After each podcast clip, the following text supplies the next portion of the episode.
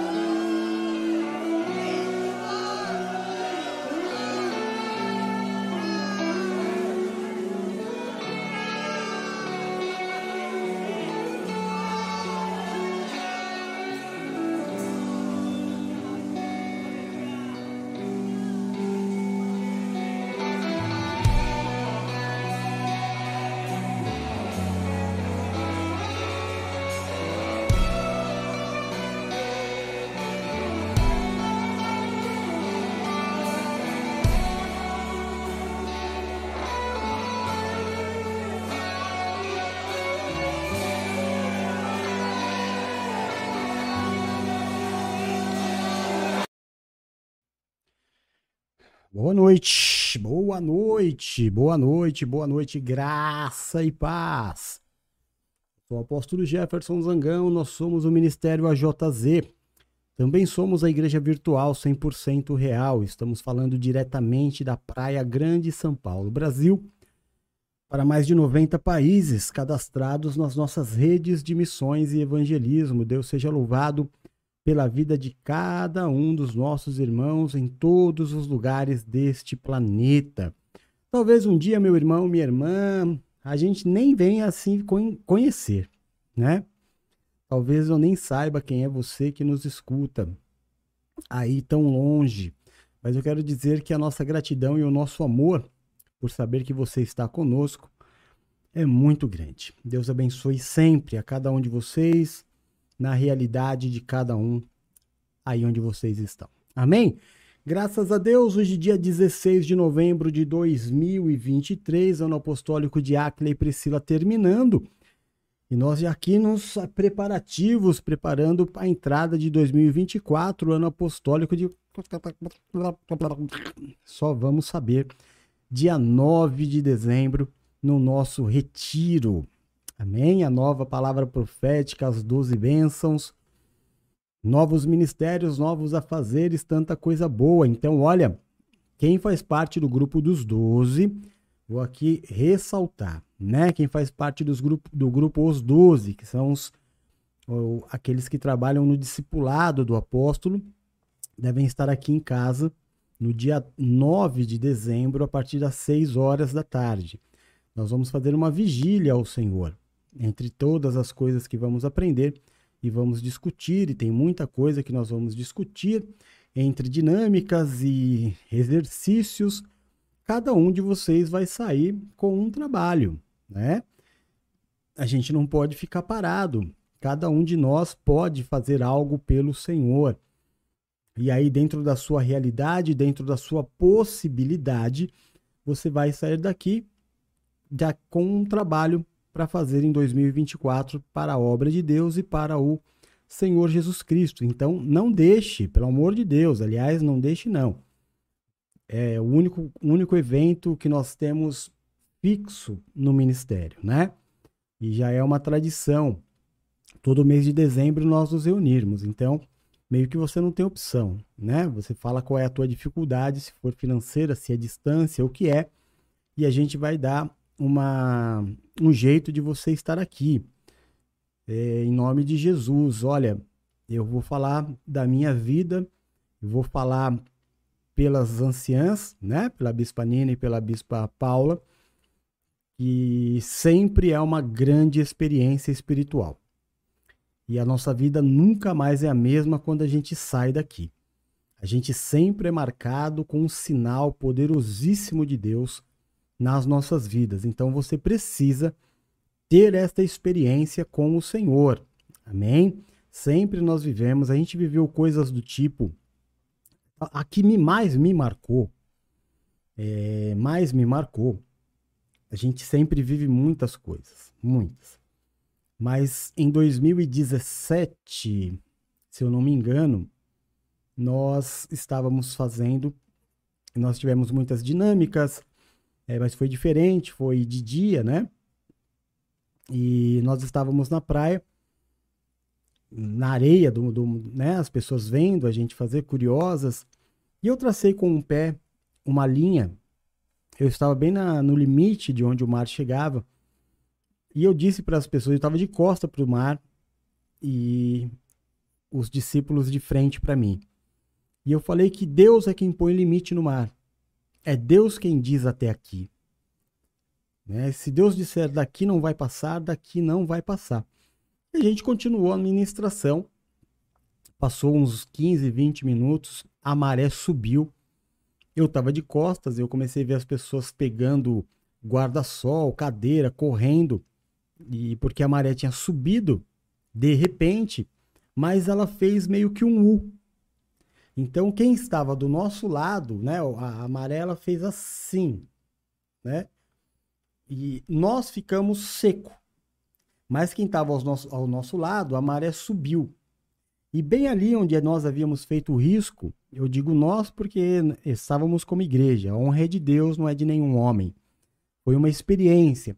Ai, o apóstolo tem poder sobre o mar, fez um risco e o mar não passou. Não, irmão, nem eu, nem os bispos, pastores, presbíteros e diáconos. Nós estávamos ali ministrando a palavra de Deus e a honra é de Deus. O fato é que a maré subiu à nossa direita, à nossa esquerda, mas não ultrapassou a linha que nós dissemos que era o limite de Deus. E são coisas assim, coisas assim que a gente vive quando nós estamos é, reunidos no retiro. E essa vai ser uma experiência nova, porque vai ser a partir da, das 18 horas, né? E a gente provavelmente vai entrar madrugada dentro. E é muito, muito divertido. Não é nada do que você deve estar tá imaginando aí se você ainda não veio.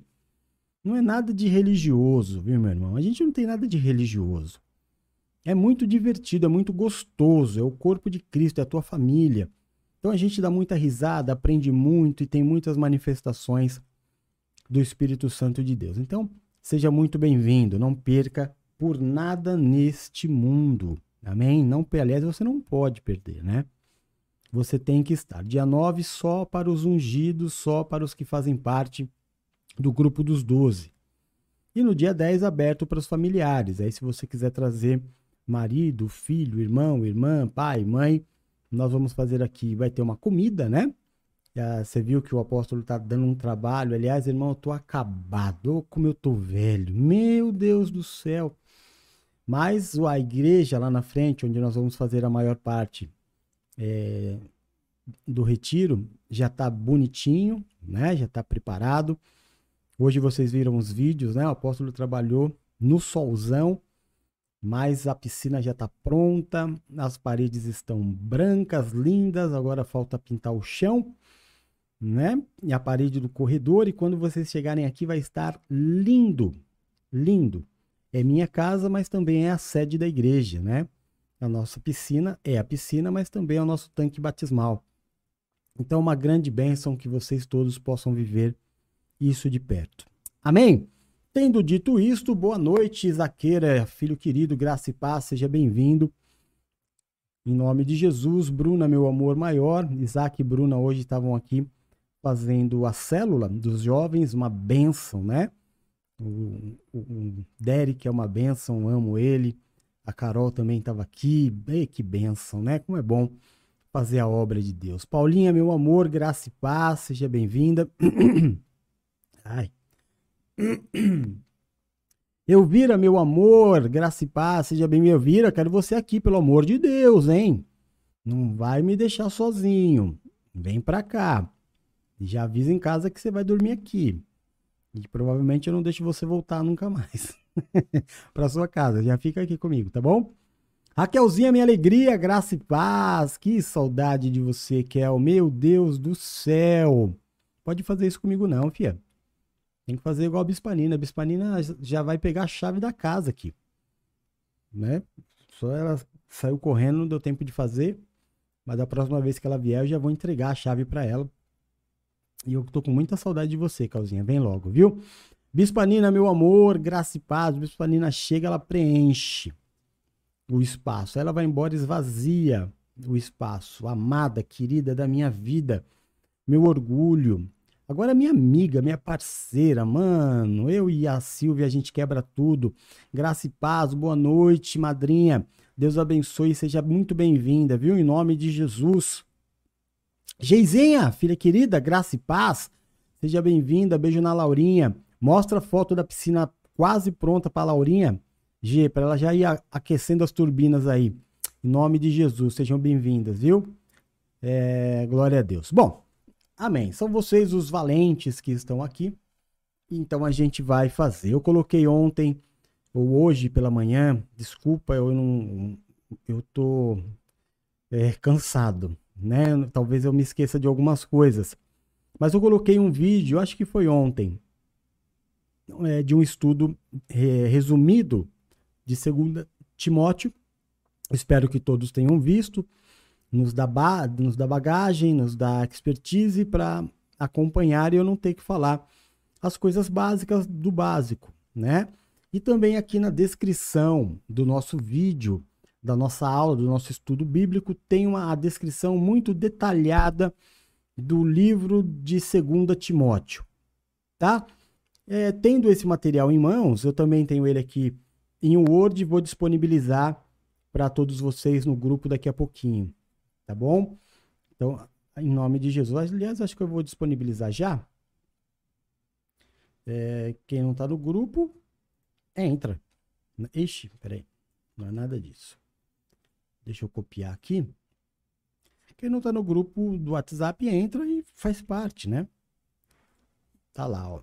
Mas não precisa ver agora não, tá, meu irmão? Porque eu, eu vou falar outras coisas. Mais curiosidades, mas fica aí o documento é, quem não está no grupo, óbvio, pega aqui no, na descrição, logo aqui embaixo do vídeo, tem essa descrição super detalhada da, da segunda carta, e aliás, última carta do apóstolo Paulo, né, antes da sua morte. É uma carta muito importante, muito impactante, emocionante. É... Olha, eu não, eu não sei quantos adjetivos a gente pode dar para essa carta, né?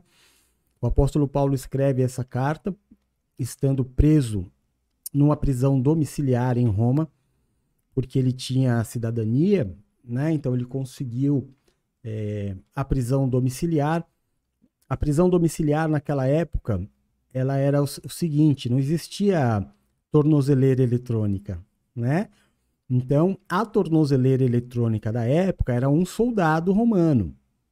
Então, você, para conseguir a prisão domiciliar, você precisava ter condições de pagar o salário do soldado que ia estar com você.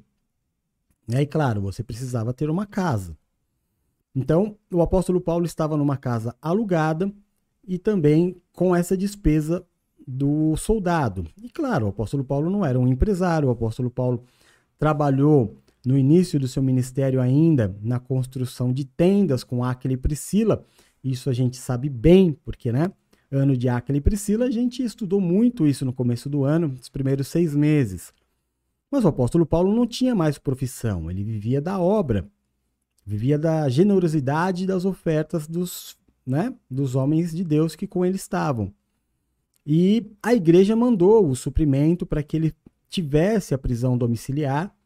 A igreja pagou o soldado né, romano que ia ficar lá como pagou também a casa alugada em que Paulo ficou durante este tempo. E ali ele diz, né? Ele diz que é, é a última, ele, ele, não vai sair dali. É, é, a última, a última estada dele, que ele já está sabendo que dali ele vai encontrar Jesus face a face. Então, na, principalmente no quarto capítulo, é uma carta de quatro capítulos, divididas pelo homem, é bom você é, saber disso. O apóstolo Paulo não dividiu a sua carta em capítulos. Isso foi feito como toda a Bíblia, não é? Foi dividida depois de pronta, de séculos, agora, muito pouco tempo atrás, é que a Bíblia foi dividida em capítulos é, e versículos para que a gente pudesse ter uma facilidade de leitura maior, tá? Mas originalmente é óbvio que a Bíblia não tem capítulos e muito menos versículos, tá? em nome de Jesus. Outra coisa, eu não quero aqui deixar você triste, mas eu vou fazer uma, uma contar para você uma coisa que talvez seja igual dizer para uma criança que Papai Noel não existe. Quando você pega o centro da Bíblia e tem aquela, né, aquela passagem bonita dizendo do centro do, do universo, irmão, é, aquele não é o centro da Bíblia. Aquilo é o centro do canon que a Igreja Católica preparou para nós, não é? Então, menos emoção, menos emoção, né? Tá ali aquilo que o, que o homem fez, tá bom? É, é a mesma coisa, é, é que é tanta, né? É, falar de teologia é complicado, né? Mas a gente fala assim, ah, o, livro de Isaías tem o mesmo o número de capítulos que tem é, a Bíblia, li, os livros da Bíblia. Calma, irmão. Isaías não dividiu o seu livro em, em, em capítulos. Quem fez isso foi é, muito à frente, né? Muito à frente foi feito isso. Então, não sei se propositalmente ou não, mas Papai Noel não existe, né? Aliás, é uma das coisas que o apóstolo Paulo diz para o seu filho na fé Timóteo. Lembrando que existem três cartas pastorais que vocês que estão me ouvindo aqui, cartas pequenas e de muita importância para quem trabalha na obra. Então, para os doze discípulos, é, você precisa não só ver o estudo, é muito bom, é gostoso, né, as curiosidades, porém, é importante que você leia as duas cartas de Paulo para Timóteo. A primeira, então, é fundamental. É, se você for ver com ouvir no Cid Moreira, são 29 minutos. Você coloca lá um pouquinho antes de dormir, você vai aprender muitas coisas sobre o oficialato. É, sobre ser diácono, sobre ser presbítero, sobre ser pastor, bispo e apóstolo. Então, nessa carta que foi feita semana passada, o estudo, você entende a hierarquia da igreja. Por que, que a hierarquia da igreja não foi, foi inventado? Né? Tá lá o apóstolo Paulo dizendo qual era. Então ele fala sobre diácono, fala sobre presbítero, fala sobre pastor, bispo e apóstolo, tá? Por isso que é importante procedimento, o que é cada um, é, é muito legal. Você precisa ver. Então são três, três livros ou três cartas. 1 Timóteo, 2 Timóteo e Tito.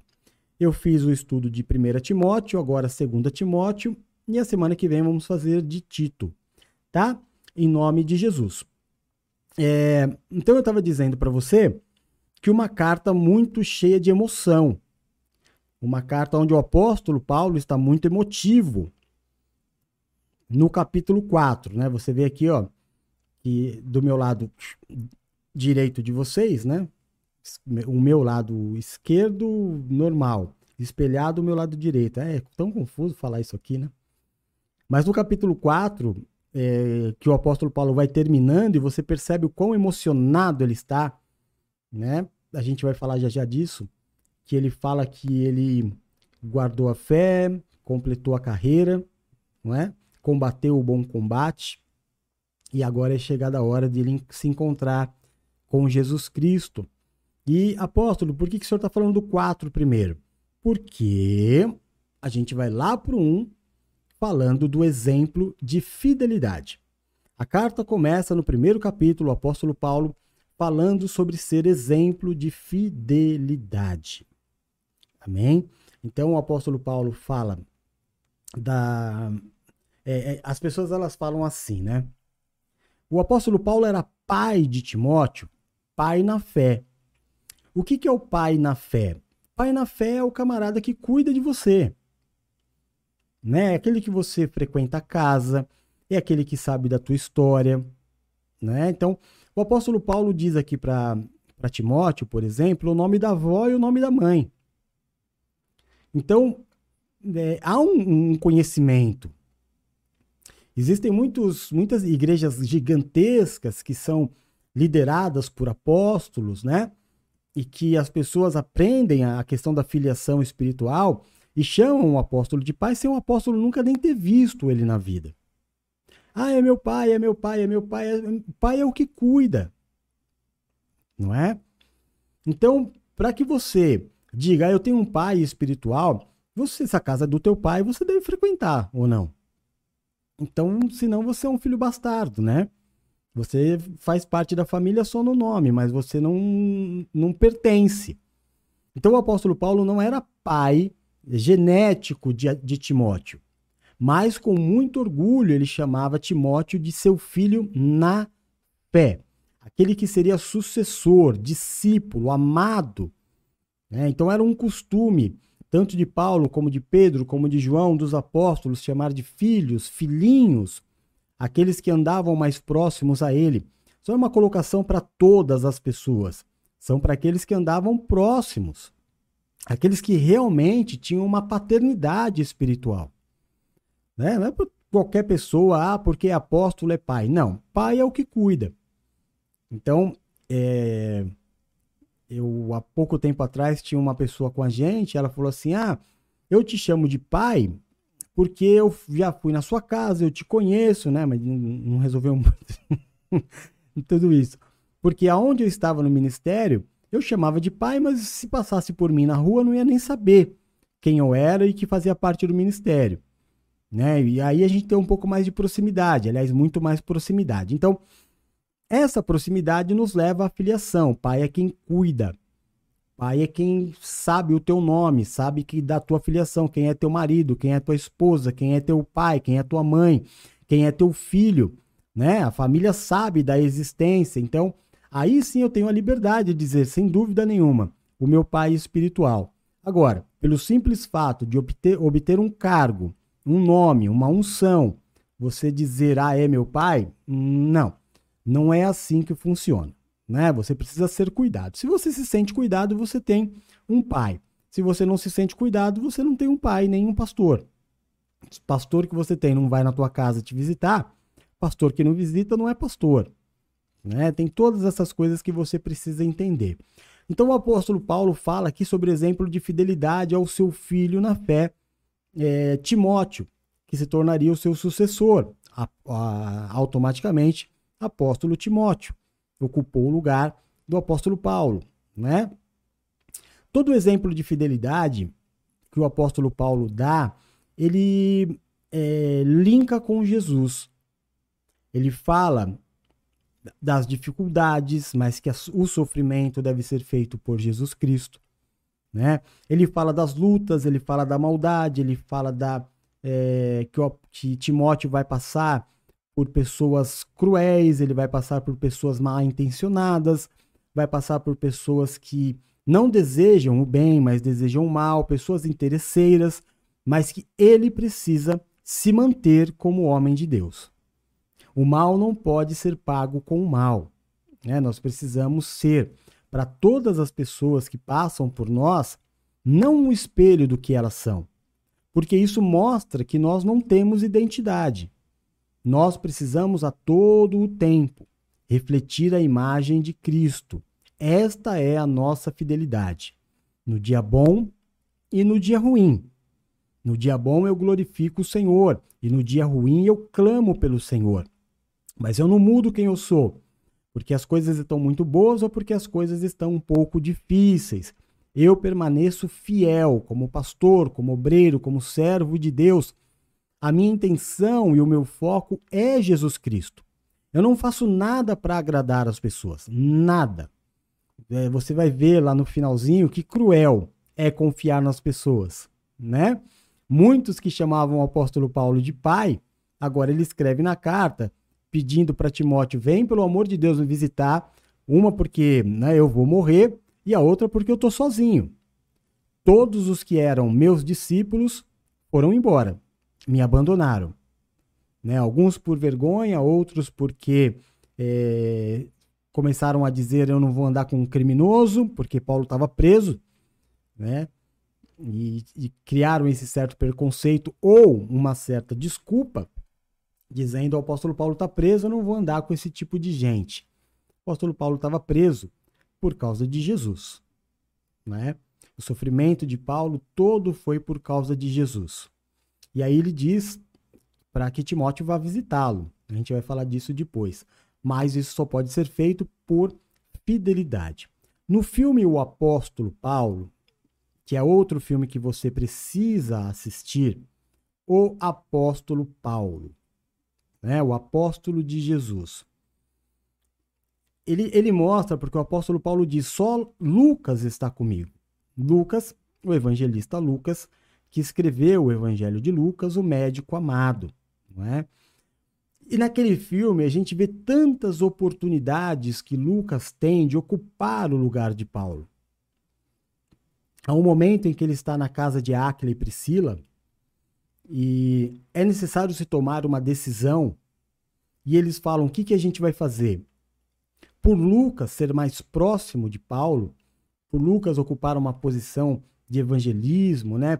Pela posição até é, social que ele tinha de respeito, eles pedem para no filme, né? Pedem para Lucas, diz você para nós o que nós devemos fazer. Ele diz não. Eu vou até Paulo. Eu vou lá na prisão, eu vou visitá-lo e o que ele disser para nós fazermos é isso que nós iremos fazer. Né? Então isso é fidelidade. Fidelidade. Eu não fui chamado para ser apóstolo eu fui chamado para ser ajudador. Agora, a voz tem que ver, o apóstolo está vivo ainda, então é ele quem vai dizer: esteja ele onde estiver, eu vou buscar essa resposta, eu vou buscar esse envio, eu vou buscar esta palavra, não é? E a gente vive num mundo de aproveitadores. Eu estava conversando com, com a Valéria hoje de manhã, e uma das coisas que o apóstolo Paulo diz são da, das pessoas que dos últimos tempos, avarentas, é, egoístas, mais amigas do mundo do que de Deus, né? É, que não respeitam a religião, coisas deste tipo. E, e eu estava falando com a Valéria porque é, apareceu um caso na televisão de que o ex-marido estava esperando o ex-cunhado há quatro dias no mato com uma faca e um revólver porque queria matá-lo. Aí eu falei para ela, mas sabe o que é isso? Isso é habilitação demoníaca. Porque, irmão, olha, eu vamos traçar aqui um, uma situação, né? É, a Silvia é minha vizinha, minha amiga, minha parça, parça de risada, parça de, de, de conselhos, parça de andar junto, de igreja, parça mesmo, nós somos parça. Um dia, e o marido dela, idem, um dia, é, tudo isso é fictício, tá amarrado em nome de Jesus, desligado. Mas um dia a Silvia tem algum problema, desmancha o casamento com o Ney. Vamos imaginar que eu seja solteiro. Se eu me interesso pela Silvia, isso demonstra o quão demoníaco eu sou. Isso demonstra o quão sem fidelidade, sem lealdade eu sou. Quer dizer, eu, era pastor deles, né? É, era amigo deles, e agora houve um atrito, houve uma separação, ao invés de eu trabalhar como amigo, como pastor, como apóstolo, para que haja uma restauração, custe o que custar, não. Eu me interesso por ela, eu começo a bajulá-la, eu começo a sondá-la, e o que foi o que aconteceu no, no caso lá do, do, do jornal. Né? Isso é demoníaco. É demoníaco. Cadê a minha lealdade? Cadê a minha fidelidade? Isso não pode acontecer. É a mulher do meu amigo. Será sempre a mulher do meu amigo. Outro dia aconteceu, eu e a Paula fazendo o programa é, NPV no ar, ou eu não sei se era o AJZ, alguns dos programas. Aí teve um, um pastor e uma pastora que se separaram. Olha, um pastor e uma pastora se separaram. Isso é motivo já para para tudo.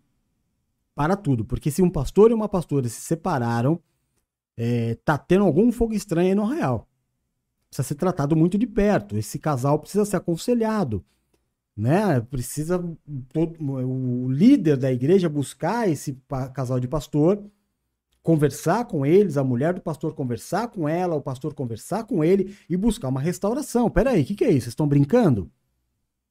Vocês não têm valor de aliança? Vocês são pastores. Como é que separa? O casamento é uma bênção e a separação é uma maldição. Como é que eu vou aceitar isso? Mas tudo bem, para o ministério tudo bem. Deixou os dois separados. Não só deixou os dois separados, como poucos meses depois, um outro pastor do mesmo ministério começou a namorar com ela. E aí depois vieram a se casar. Eu não frequentaria essa igreja. Eu não passaria nem na porta dessa igreja. Que isso, irmão? O que, que é isso? A igreja é um lugar que deveria defender a família. A igreja é um lugar que deveria defender o casamento. E agora o pastor e a pastora se separam, vem outro pastor e pega a pastora que era do outro pastor. Não, não, isso não pode acontecer. Obviamente, o apóstolo Paulo colocaria todo mundo para fora. Essa igreja não existiria. Isso é fidelidade. Eu sou fiel. É, existem pessoas que não, não podem, eu não posso tocar. Eu não posso tocar na igreja. Eu não posso tocar nas pessoas que fazem parte da minha vida. Né? E vice-versa. Mesma coisa se eu me separasse. Não pode, irmão. Não pode. O que, que é isso? Então, um dia você se declarou amigo, na verdade você nunca foi. Você sempre foi um mau caráter, você sempre foi um, um lobo numa pele de cordeiro.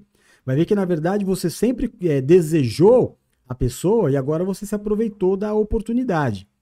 Não espere que Deus aprove isso, porque Deus não, não, não vai construir uma família é, da destruição de outra.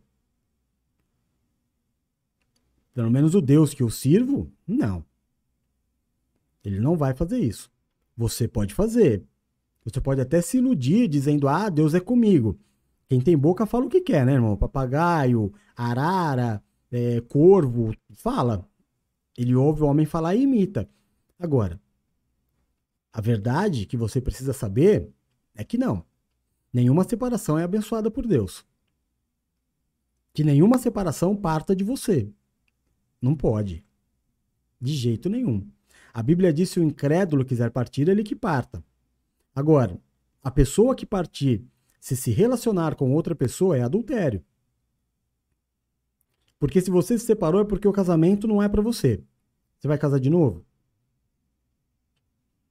É? Então, coisas deste tipo é que a carta vai nos ensinar sobre ser um exemplo de fidelidade. Pastor não toca no corpo da igreja. Pastor não deseja a igreja. Aonde já se viu pastor casar com ovelha, irmão? Não, isso é, isso é zoofilia. Não, não é assim. Mas, pastor, a gente se ama. Ama é o capeta, meu irmão. Você ama o capeta, isso é engano. Isso é engano. Sabe, não, não vai, não entra nessa que você vai trazer fogo estranho para o ministério, você vai acabar com o ministério, você vai acabar com as vidas que estão lá, crendo que você é homem de Deus, né? Então, olha, não, tá? Seja fiel a Deus, seja fiel a Cristo. Haja como Cristo agiu, haja como o apóstolo Paulo agiu durante toda a sua vida, como Timóteo agiu. Seja discípulo, seja amado, seja fiel. No segundo capítulo, é, ele diz que o obreiro deve ser aprovado por Deus vai continuar nessa mesma pegada. Né? Eu sou um pastor da igreja, eu tenho que esperar as provas que vêm do Senhor. É, a minha, o meu estágio de caminhada com a Silvia, ela tem dois, dois estágios. Um que a gente era só amigo e agora que a gente é, é companheiro de ministério, né?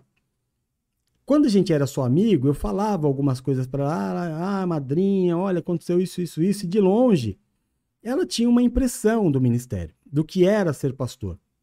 Não, acho que algumas coisas ele dá uma exageradinha, né, uma inventadinha. Agora, juntos, nesses seis meses que a gente é, praticamente está fazendo a igreja para valer, ela já viu tanta coisa, tanta coisa, e hoje mesmo a gente estava falando sobre isso. Meu Deus, não é fácil. Ser homem de Deus não é fácil. Você tem que lidar com a loucura das pessoas que vai muito além do que você pode imaginar. Você vai passar por pessoas, pessoas vão passar pela sua mão, pela sua vida, que estão com a vida completamente destruída, que está destruindo a vida da família. Aí você estende a mão, você quer ajudar, você quer aconselhar, E a pessoa quer o quê? Mundo. Mundo. Aí a gente vai, evangeliza, enche a igreja, aí tem jogo de futebol? Não vem.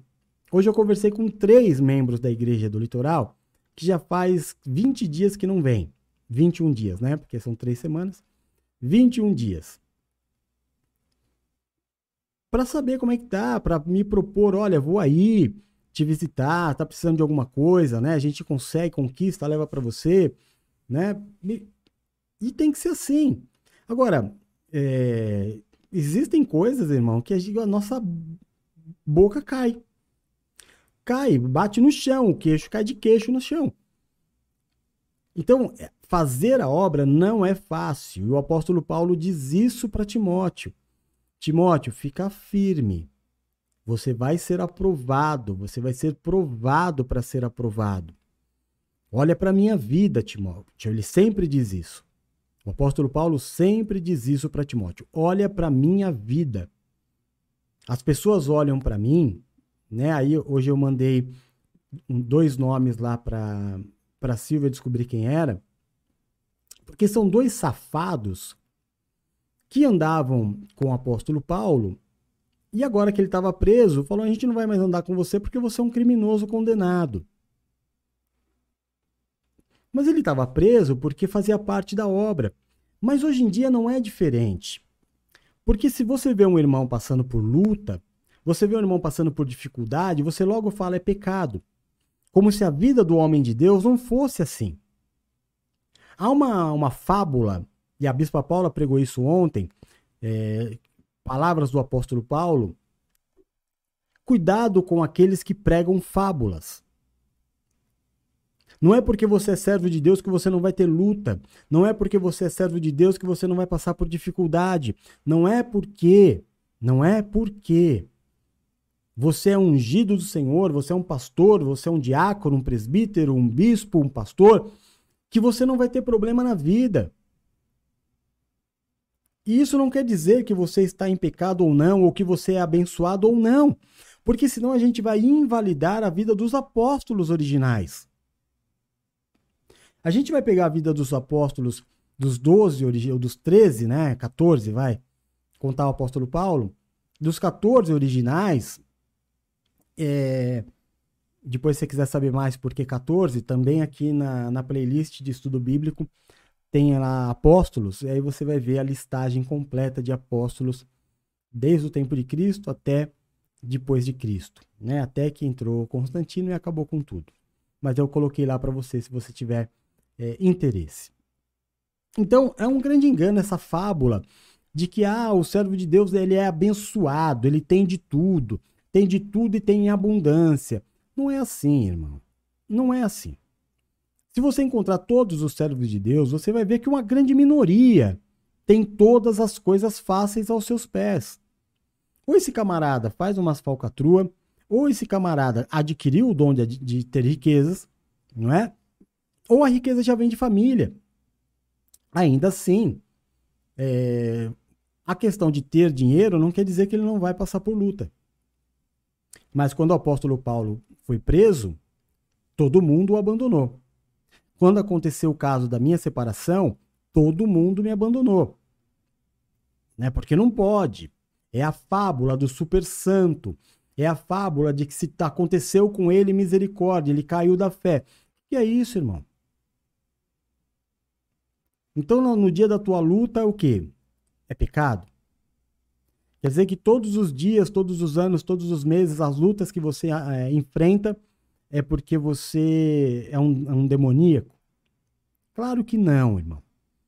O homem de Deus ele é aprovado pelo próprio Deus, ele é provado por Deus para ser aprovado por Deus. E o apóstolo Paulo mesmo disse, ele está escrevendo essa carta preso, mais uma vez. A primeira carta ele estava preso, a segunda carta, ele estava preso. E a gente pode dizer, houve uma evolução? O que, que você acha?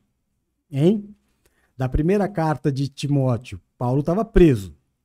Agora, segunda carta. O que, que aconteceu com Paulo?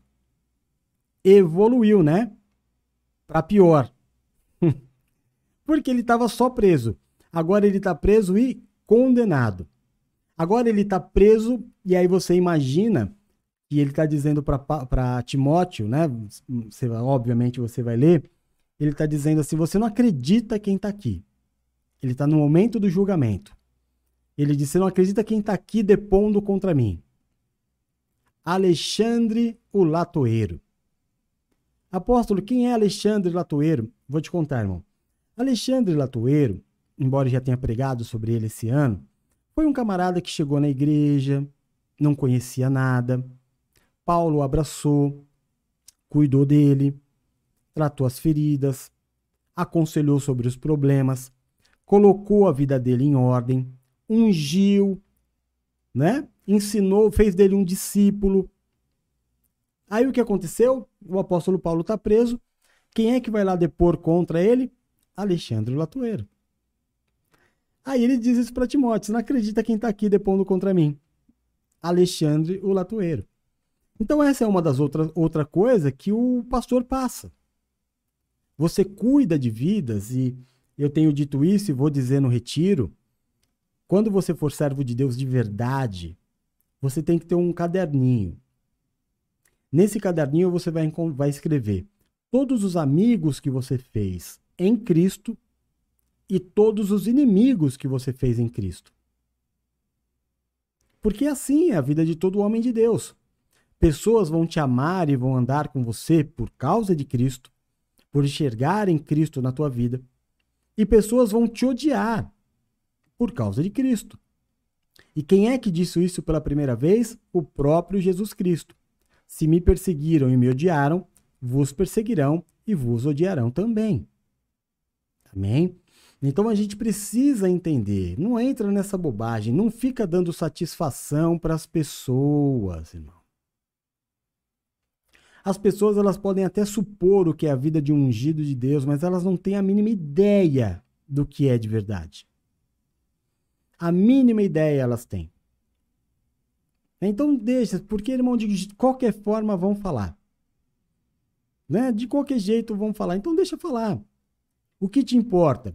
Que o corpo ao qual você serve saiba como as coisas são, para que você não seja maltratado é, dentro da igreja. Ah, eu estou enfrentando uma luta, uma grande dificuldade. Opa, isso aí não é só você, não. Você pode estar enfrentando uma grande luta no casamento, o outro pode estar enfrentando uma grande luta na vida pessoal, o outro pode estar enfrentando uma grande luta na saúde, o outro pode estar enfrentando uma grande luta, é, sei lá, irmão, mas todo mundo tá. Você que está me ouvindo aqui, certamente você está atravessando uma luta. Então não é porque o teu irmão está com uma crise no casamento que ele é pior do que você. Não é porque o teu irmão está todo endividado, que eu tenho certeza que ele não gostaria de estar, né? Porque às vezes dá a impressão que a pessoa quer estar, né? Não quer. Alguma coisa aconteceu, alguma coisa mudou. Então, nós temos que respeitar, entender. Falam mal de você, falam muito mal, muito mais mal de mim. Amém? É claro que sempre vai ter alguém falando mal do apóstolo. Porque se isso não acontecer, eu não sou um apóstolo. Porque se eu tô todo dia na internet, todo dia, pregando a palavra de Deus, e isso não está ofendendo alguém, então eu estou pregando errado. Porque se o mundo está gostando do que eu estou pregando, eu não estou pregando certo. É claro que se Jesus, Paulo, Pedro pregasse o que se prega na maioria das igrejas, eles não seriam mortos, eles seriam amados. Mas eles foram mortos porque eles pregaram aquilo que tinha que ser pregado.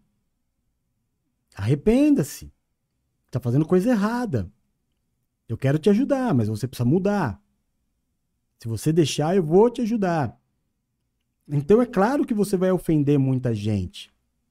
É claro que muita gente vai querer é, andar com você, mas também vai querer mudar as coisas para serem do jeito que ela quer. Então isso faz parte da vida. Agora, eu preciso entender. Estão falando mal do meu apóstolo? Normal. Normal, faz parte. É assim mesmo. Você, ai, falaram mal do apóstolo, ai, será que é? Ai, meu Deus, olha, você não me conhece? Você não me conhece? Você não sabe onde eu moro, você nunca passou um dia inteiro comigo. Você vai, você acredita em mim, em você, ou você vai acreditar numa outra pessoa? Porque eu conheço cada um de vocês. E eu conheço cada um de vocês que aqui estão. Pelo menos no chat. Ninguém precisa me falar nada de vocês. Porque eu sou pastor presente. Amém? Então, ninguém que falar mal de vocês para mim vai me convencer. Porque eu tenho uma visão de cada um de vocês. Porque eu protejo cada um de vocês. É assim que a igreja tem que ser. Tudo isso a gente aprende nas cartas do apóstolo Paulo. A gente aprende em Tito. A fidelidade ao corpo, a fidelidade a Cristo, a fidelidade às minhas autoridades, a, a fidelidade ao meu pai na fé, aquele que tem investido na minha vida. Quanto tempo é, você tem de vida na terra? E durante esse tempo, quantas pessoas investiram tanto em você? Ah, o apóstolo me bajula porque ele não quer que eu saia do ministério. Por quê? Quanto tempo faz que você anda comigo? Aí eu não vale. Para você achar que eu te bajulo. Ah, o apóstolo abre a casa dele para a gente ir para lá é, porque ele quer nos agradar. Não, eu, claro que eu quero agradar. Para mim, vocês são minha família. Mas não tem nada por trás disso. Ah, é porque a gente entrega o dízimo, aí no final do ano a gente tem o direito de ir para lá. Não tem direito de nada, irmão. Nada.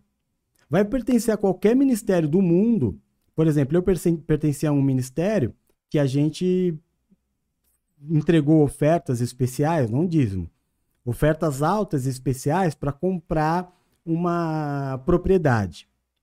E essa propriedade foi nos dita que era nossa. Agora, toda vez que a gente ia para essa propriedade, a gente tinha que pagar e tinha que levar a comida que a gente ia comprar. Amém? Agora, eu não estou fazendo nada disso. Eu só quero você comigo. Eu só quero você comigo. Não é nada disso que está acontecendo aqui. E se o diabo colocou no teu coração de que, ah, o apóstolo quer me bajular, eu não quero te bajular, irmão, só porque eu te trato bem. Talvez seja porque as pessoas não te tratem bem não é? Talvez porque você só tenha um homem de Deus na tua vida. Para te tratar bem e para te lembrar todos os dias de quem você verdadeiramente é. Então não confunde as coisas e não deixa o diabo colocar as coisas no teu coração, irmão. Não anda por dedução, vive a vida. Vamos que vamos. Se um dia eu pedir alguma coisa para você, se um dia eu pedir alguma coisa para você, aí você começa a me olhar torto. Mas eu nunca pedi nada para ninguém aqui ou pedir. A única coisa que eu ensino é o dízimo, porque a gente precisa viver. A gente precisa viver. Agora mesmo estava brigando com uma. Não vou falar o nome, porque não me deu autorização, também não está aqui, mas eu estava brigando. Porque esse mês, aqui, porque ela quer ver a igreja pronta. E aí faz oferta, faz oferta, faz oferta. Aí ela chamou agora e falou: vou fazer outra oferta. Eu falei, não, chega, já fez demais. Não, mas eu quero ver a igreja linda, não sei o quê. Eu falei, calma. Aí ela que falou pra mim, calma você. ela que falou, calma teu coração. Se eu tô falando que eu quero fazer é porque eu tô podendo. Eu falei, mas é que eu não me sinto bem. Ela falou, só, só deixa eu fazer porque eu, eu, eu sei que eu tô fazendo. Eu falei, então tá bom. É mais fácil eu te falar não do que falar sim. Eu acho que muita gente já passou por isso aqui. Então, entenda o momento, entenda quem é quem, entenda a vida do teu irmão. Né? Falar o mal, deixa falar, irmão. Falar o mal do irmão, vão falar mal de você, vão falar mal do apóstolo, vão falar mal da pastora, vão falar mal de todo mundo. Sabe, no mundo que a gente está hoje, fala-se mal de todo mundo, até de quem não conhece. O terceiro capítulo vai é isso, né? É a maldade dos últimos dias. Nós estamos vivendo os últimos dias desde que Cristo ressuscitou. Quando Cristo ressuscitou, nós entramos nos últimos dias. A partir daí, as coisas vão ficando de mal a pior. Vai ser muito mais fácil você encontrar pessoas dispostas a te fazer o mal do que fazer o bem. E a luta, hein, meu irmão? E a luta que é você conseguir trazer as pessoas para a igreja. Que luta! Meu Deus do céu, olha, é, de todas essas décadas que eu estou com Cristo, eu não me recordo de um tempo assim. E não é que a pessoa veio e ela não gostou. Falar da igreja física, né? Não é virtual. Tá tudo normal. Audiência alta, graças a Deus. Mas a igreja física. A pessoa vem, gosta, se sente bem. Mas eu não sei o que acontece no dia do culto. A gente vai conversar sobre isso no retiro. As pessoas não vêm. Aparece uma festa, a pessoa vai. Aparece um jantar, a pessoa vai. Aparece uma pessoa em casa, ela fica. Tudo é motivo.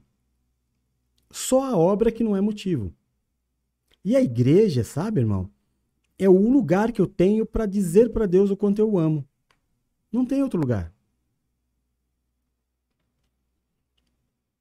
É fazendo a obra, por isso é importantíssimo você estar aqui dia 9, porque eu não sei o que você vai pegar para fazer. Mas vai ser aquilo que você pode, não é?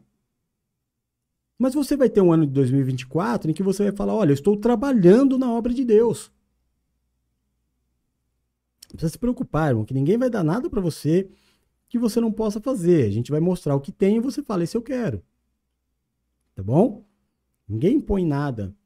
É, para ninguém é, é autoritário aqui. Mas é importante que você tenha algo a fazer.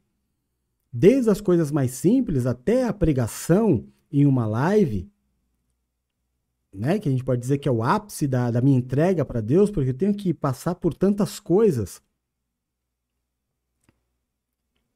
E quanto mais eu apareço, mais criticado eu sou.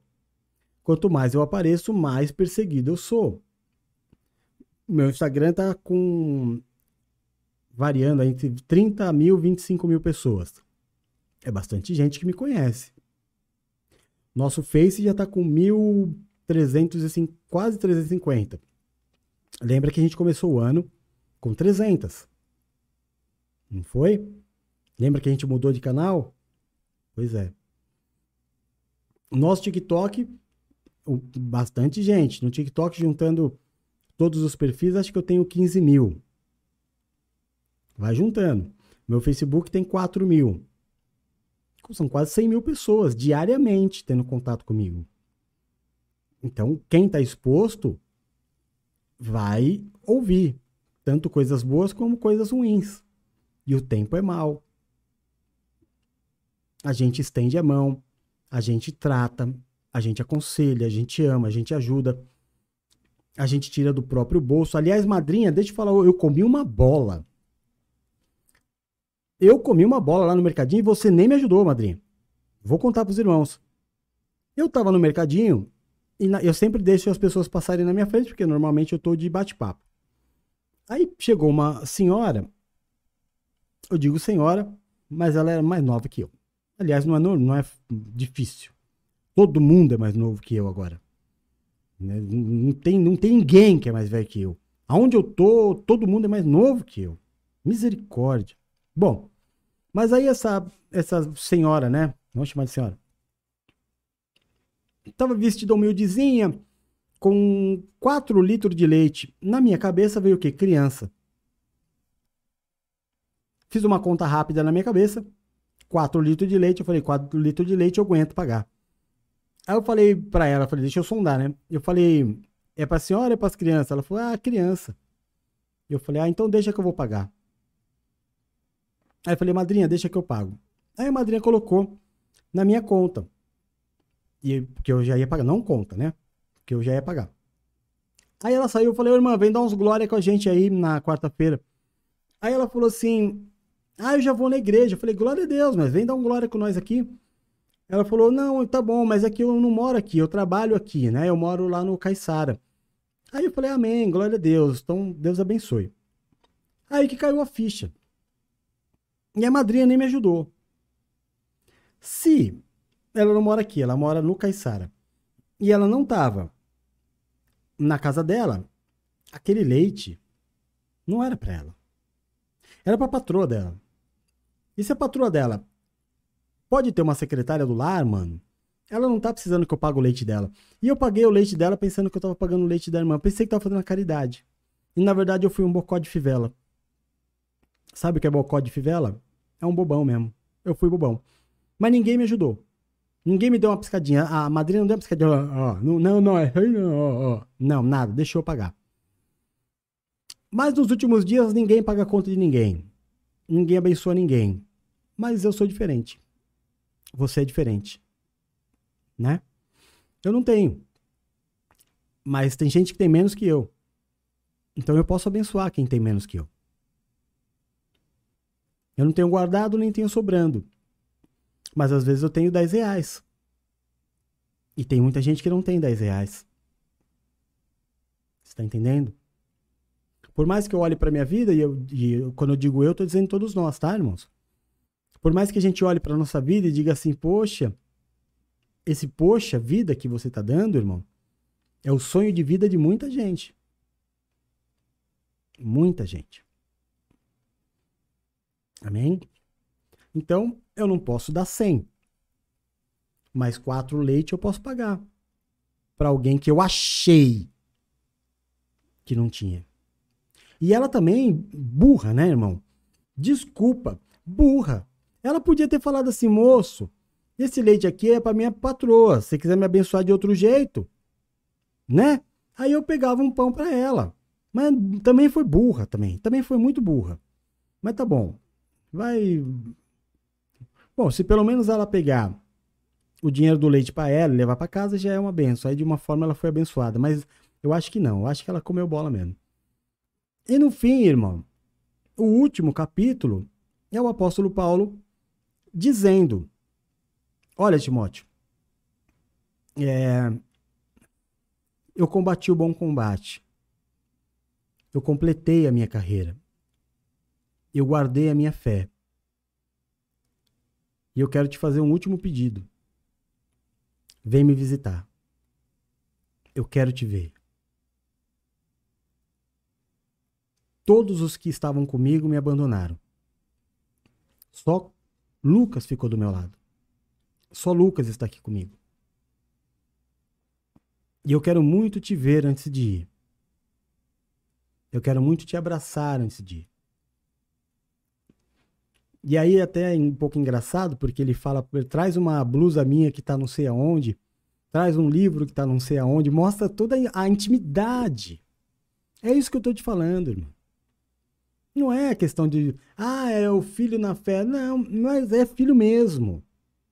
É filho mesmo, é o cuidado, é o carinho. Sabe, tu traz a minha. Você vai ler o livro, você vai ver que, que gostoso que é. Você vai vir, Traz a minha blusa que tá lá em tal lugar que eu deixei. Traz também o livro tal. Acho que nessa hora até o apóstolo Paulo esqueceu que ia morrer, né? Mas é, é duro, porque ele começa a falar: Poxa, tinham tanta gente que eu ajudei, agora para eles eu virei um, um condenado.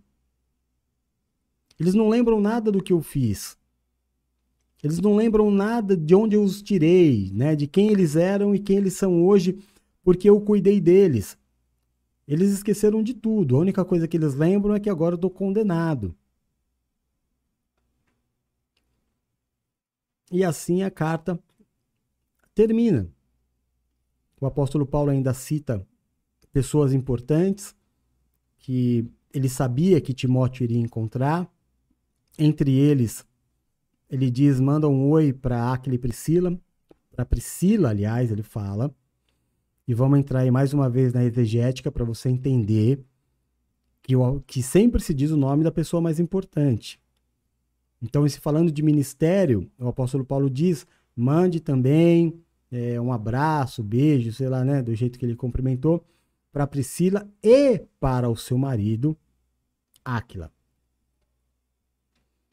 A gente está no ano de Áquila e Priscila, então sempre bom dar esse, esse lembrete de que Priscila era sim uma pastora e como a gente estudou bastante a história, a gente começa a entender até que ela não era uma pastora coisa nenhuma, que ela era uma bispa, ela tinha funções muito mais importantes do que uma simples pastora. Né? Funções administrativas, de formação, de controle, de cuidado. Sua própria casa era uma igreja. Então você, por aí você já tira a ideia. Mas eu espero, depois de uma hora de live, de ter conseguido causar em você o desejo de ler esse livro. Que você agora, quando lê, vai lembrar do apóstolo aqui falando dessas curiosidades e você diga assim: Poxa, que legal. A Geisa gostou do bocó de fivela. é coisa de gente velha, Geizinha. Você não vai ouvir por aí isso aí, não. Né? A gente ouvia muito. Eu, a Paula, a Nina, com certeza. Nós três ouvíamos muito isso aí. Na televisão falava muito bocó de fivela. Agora não, não se fala mais. Mas eu espero ter causado em você o desejo de ler as cartas de Paulo para Timóteo. Use aqui o texto da descrição, eu já coloquei lá no grupo a, a, é, o texto, né? Quem escreveu, tópico a tópico, bonitinho, tudo documentadinho para você poder acompanhar. E é isso. E cá estou eu, abençoando a tua vida com um pouco de conhecimento,